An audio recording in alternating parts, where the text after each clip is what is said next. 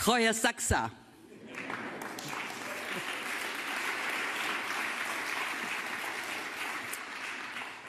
Thank you very much, President DeGioia, Dean Hellman, faculty, students, for giving me this opportunity to be with you today.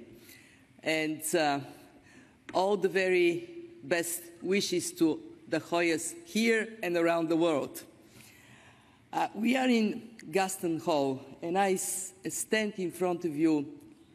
Behind me is the painting of Athena, the Greek goddess of wisdom, and a very good reference point for what I'm going to be talking to you about today. Our world economy is like ship in choppy waters.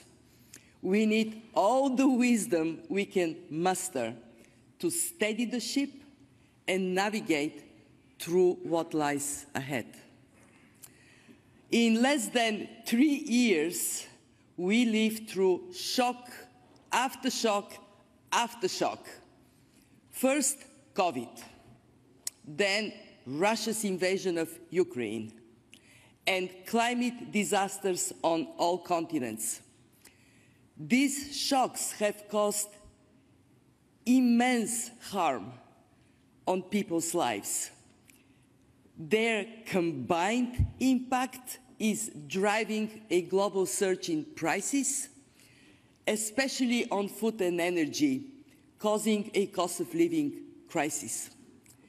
And dealing with them is made harder by geopolitical fragmentation.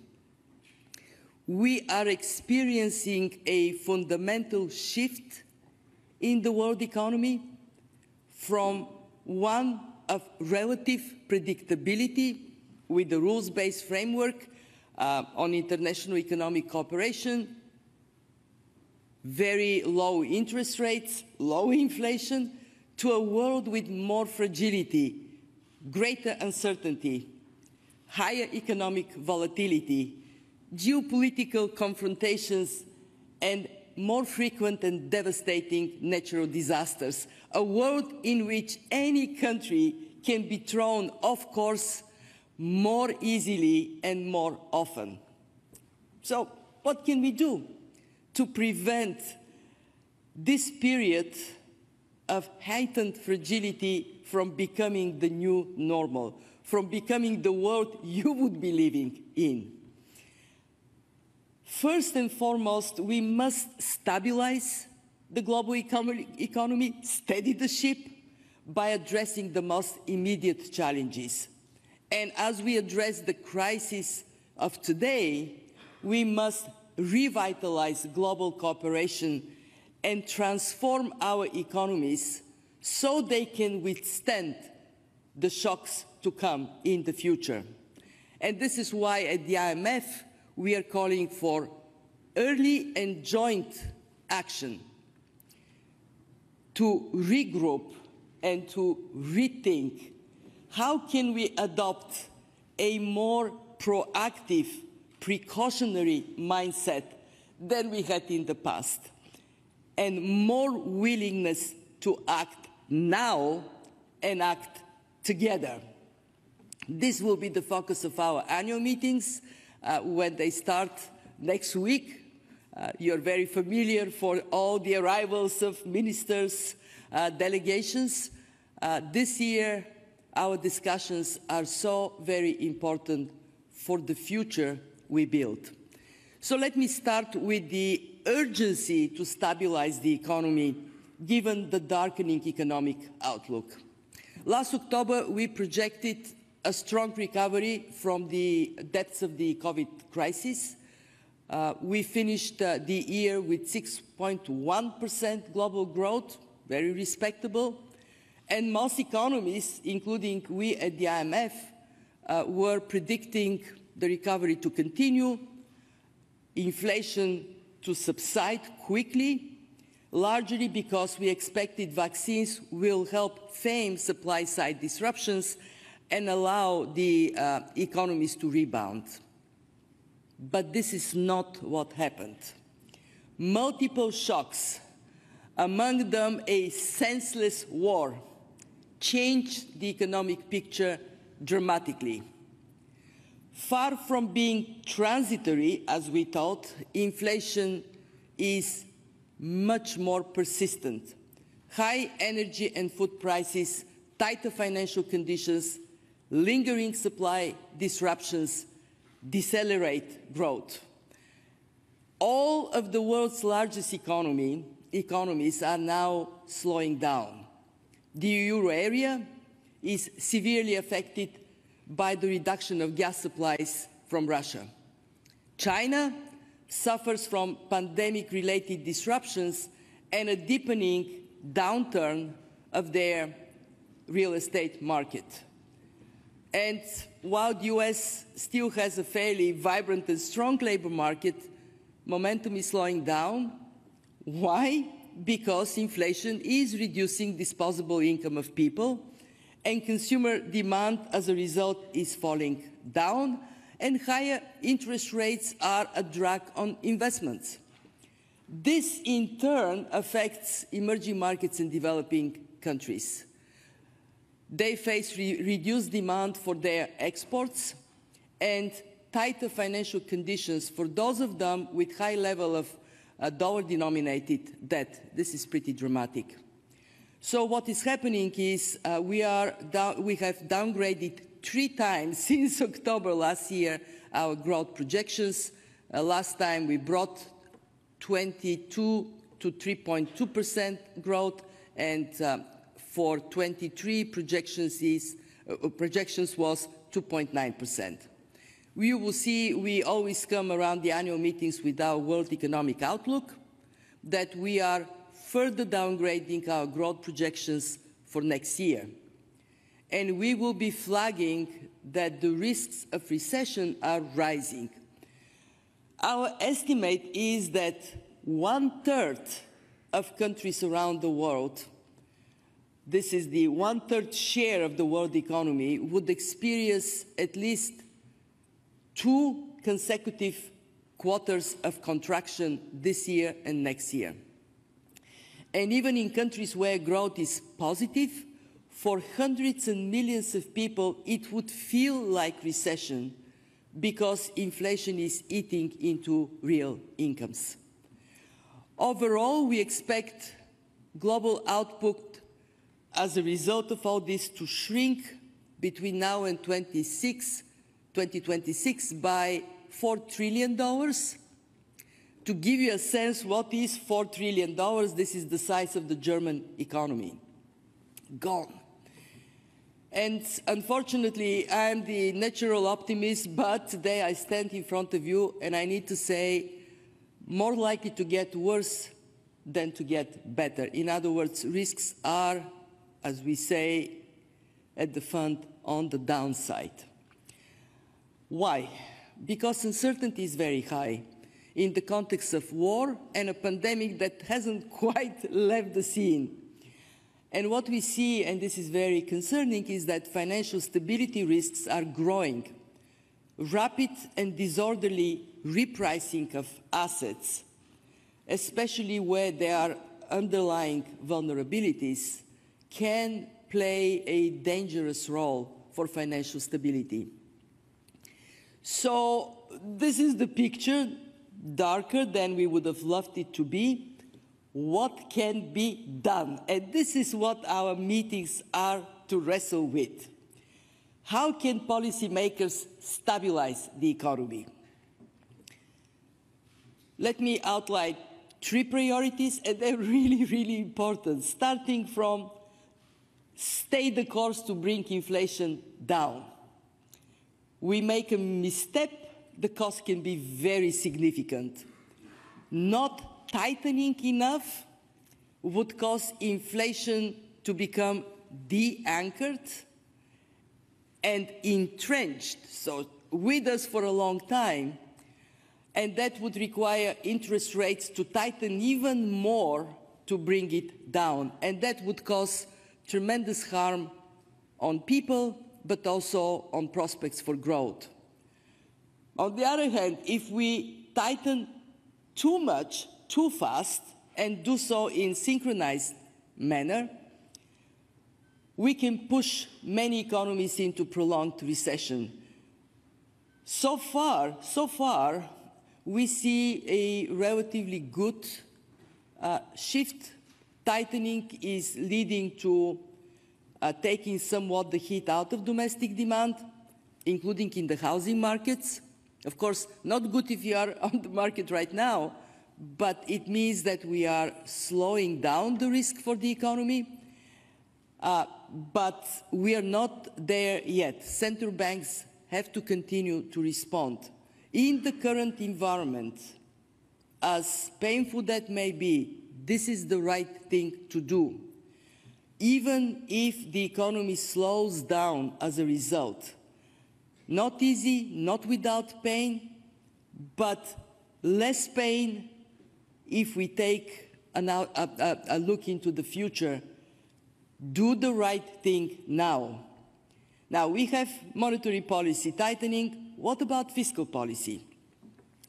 Uh, our second priority is for fiscal policy to act responsibly, to protect the most vulnerable households and businesses. In other words, to act without fueling inflation to be a source of stability for the most vulnerable parts of society. Now we have uh, a, a, severe cost of living crisis uh, in some countries already very painful on low-income households. So there has to be a helping hand for them. But these measures need to be very well targeted. Don't provide subsidies to the rich. Don't go for blanket price controls that benefit the poor but also benefit the wealthy. And make sure that these measures are temporary, that you are not embedding them in the economies forever. Where high energy prices are, likely to persist, governments could provide direct help to low and middle income families and minimize the use of price controls. Why? because we have learned the hard way that price controls, not affordable, not very effective. And avoiding this indiscriminatory fiscal support is very important for successfully fighting inflation. Just to give you a very simple image, when the monetary policy is stepping on the brakes, fiscal policy should not step on the accelerator. Otherwise, we are for a very rough and dangerous ride. Our third priority is joint efforts to support emerging markets and developing economies. A stronger dollar, high borrowing costs, capital outflows, they cause a triple blow on emerging markets and developing economies. And what it means for them is probability of portfolio outflows going up. Uh, and we put now the risk of this happening over the next three quarters at 40%. That could cause a tremendous problem for countries with large emerging, uh, large external financing needs. Now, one thing we always recommend is to maintain exchange rate flexibility but also countries can take a more proactive approach. They can take precautionary steps before a crisis emerges. Uh, we have uh, provided a policy tool, it is called Integrated Policy Framework, to help countries calibrate the best possible policies, and then we have precautionary lending instruments so they can use them to cushion themselves against risks. And uh, uh, one thing that you probably have read and heard about a lot, the problem of debt. During COVID, what did governments do to help their people and their economies? They borrowed. Debt has gone up. Now we are in a situation in which for emerging markets, more than a quarter of them have either defaulted or have bonds that are trading in distress territory. And what is very uh, difficult to accept is that the picture is much worse in low-income countries. Over 60% of low-income countries are at or near that distress. What does it mean? Well, when you have numbers growing, then the risk of a debt crisis grows as well. And if it is to happen, it would not only harm people in these countries, but it would harm global growth and global financial stability. So we have to reduce the risk of, of this uh, debt crisis. Uh, two years ago, uh, a platform was developed. It is called Common Framework for Debt uh, Resolution, which brings all creditors around the table, both official and uh, private sector creditors, to provide debt relief to countries that ask for it. Three countries asked, Zambia, Chad and Ethiopia. It has taken a long time, but finally we have an agreement on Zambia. We need faster, more predictable functioning of the common framework. And it is very important that large creditors bear their responsibility to act, like China and the private sector. It is not only the right thing to do for countries, it is in their interest to act early to prevent a debt crisis. So these are the immediate actions we have to take. Hopefully, we, you will see us coming out of the meetings strong on taking these actions. But that is not going to be enough for our future. We need transformational reforms, and we need to support our members in undertaking these reforms. This is the focus of our work. So let me give you an example. Public finance. We are well known for this being our bread and butter. Countries can use medium-term fiscal sustainability frameworks to define space to invest in long-term objectives, education, health, social protection, but also digitalization to open the doors for innovation and for cutting-edge digital government services that are more transparent and more efficient. And think how we can use smart policies that we have been using in countries already. We know how to do that. So we can enable a digital-ready workforce to help people, especially young people, enter the workforce and stay there. Uh, we are also very keen for financial inclusion to open the door for innovation and participation of those who bring the future naturally with them. Uh, uh, by the way, we should remember that if there was one silver lining from the pandemic, it was the power of digitalization. How many of you uh, had to study from home? Of course. How many of you worked from home?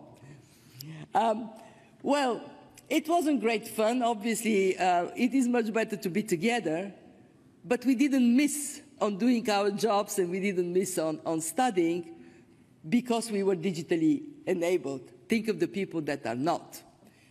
So we, yes, we have some uh, ability to project a more resilient future, but let me be very clear.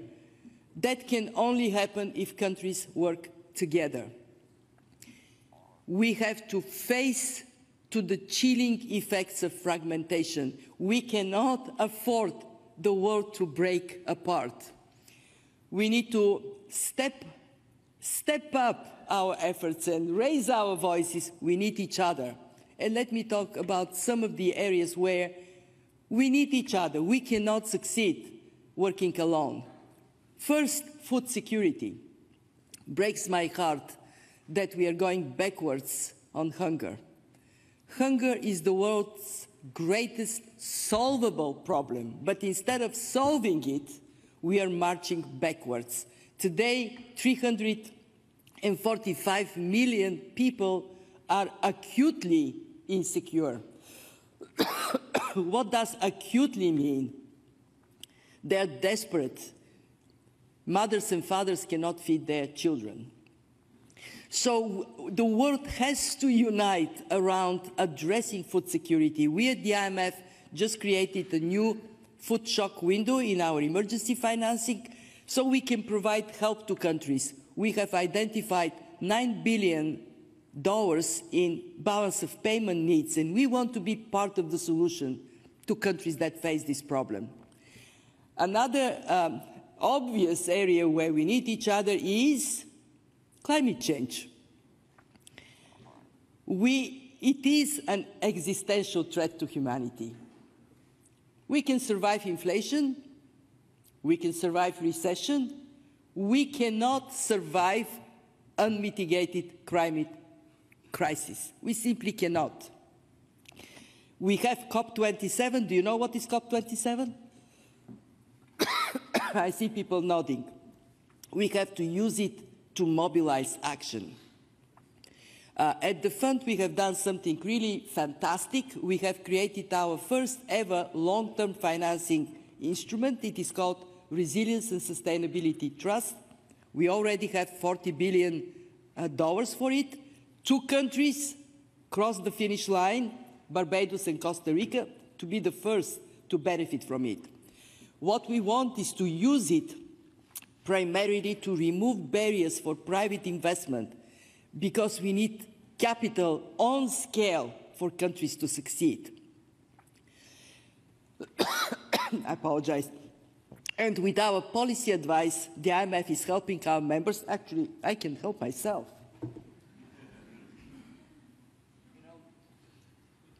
How would our members believe me that we can help them if I cannot help myself to get water?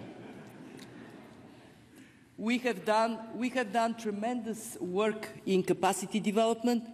Just imagine we have provided policy capacity development support to 174 countries since the pandemic started in key areas like domestic revenue uh, mobilization, debt sustainability, public investment management.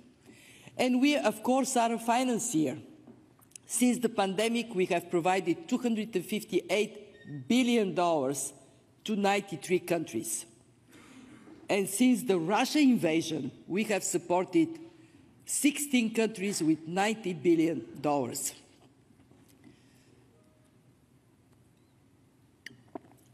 This comes on top of 650 billion dollars SDR allocation we did last year. So the IMF is stepping up in a more shock-prone world. And I promise you, I promise you, we will continue to do so. So let me conclude going back to Athena. Do you know that she is also the patroness of weaving? Do you know that? Well, she is.